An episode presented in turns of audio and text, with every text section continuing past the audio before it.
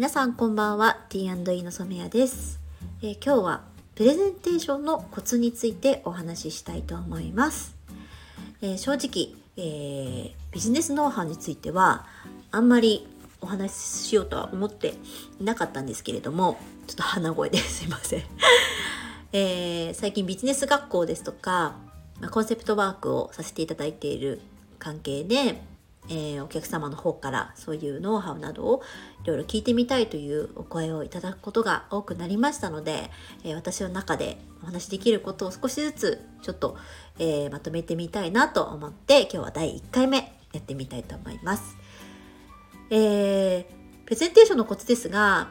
まあ、結論から申し上げると相手のお話をとにかく聞くっていうことが、えまず成功の近道です。えー、なぜかというとですねあのあんまり心理学とかそういったものは詳しくないんですけれども、えー、私の経験上大体うまくいったパターンはお客様が8割以上話していた時だったんですよね。でえっ、ー、となんとなくその相手のお客様がですね気持ちよくお話ししている時ってあの聞いてくれたなっていう多分満足感にあのなると思うんですよ。でそういうのってえっ、ー、と相手の方お客様にとっては、えー、もうその商談が成功したという認識と合致してるような気がしていてで私多分思ったいたことを話せていなかったかも細かく説明できていなかったかもと思っても、えー、商談が成功したパターンがすごく多いんです。でただ、えーと、その時の商談のの内容もですね、えーと実際準備していたものをお伝えできるケースもありますし、えー、準備していたものとそのお話を伺うことによって、えー、提案を変えたっていうこともあります。なので、えーとまあ、自分の中では結論をもをその時の結論を持って臨みながらも、えー、相手の状況によって、えー、違った提案もできるというところを踏まえた上で、えー、プレゼンテーションの際にえー、先方からこうニーズを、えー、しっかりと聞き出した上で、えー、お話をするということが一番近道かなというふうに思っています。でただその、え先方でお話をしてもらうっていう時には、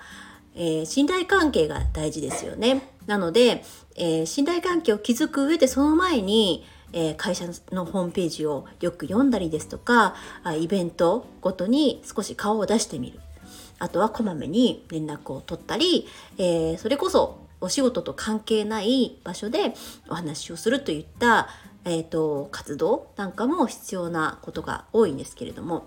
えー、最近やっぱり営業を受ける立場にもなっていて、まあ、その時によく感じるのが、うんとまあ、自分のこう持ってきた提案だけをこう聞いてもらうっていうスタイルの方が多いなっていうことが多くって。えーまあ、私の悩みというのをあのまず表面的にしか理解しようとしていないという方が多いなという、まあ、感じを受けることがあるので、えーとまあ、まず提案の前にその会社のことをよく知る、えー、好きになるっていう活動をしてからいろいろなあ商談に、えー、出向くっていう、まあ、当たり前のことかもしれないんですけれども、まあ、時間をかけて信頼を築き上げていくっていうことが大事なのかなというふうに思っています。はい、ということで、えー、今日はプレゼンテーションの、まあ、コツについてお話ししましたけれども、えー、またその他にもこうこういったことを聞いてみたいというふうに、えー、ことがありましたら是非お気軽にご相談いただければと思います。はい、ではまた次回お会いいたしましょう。さようなら。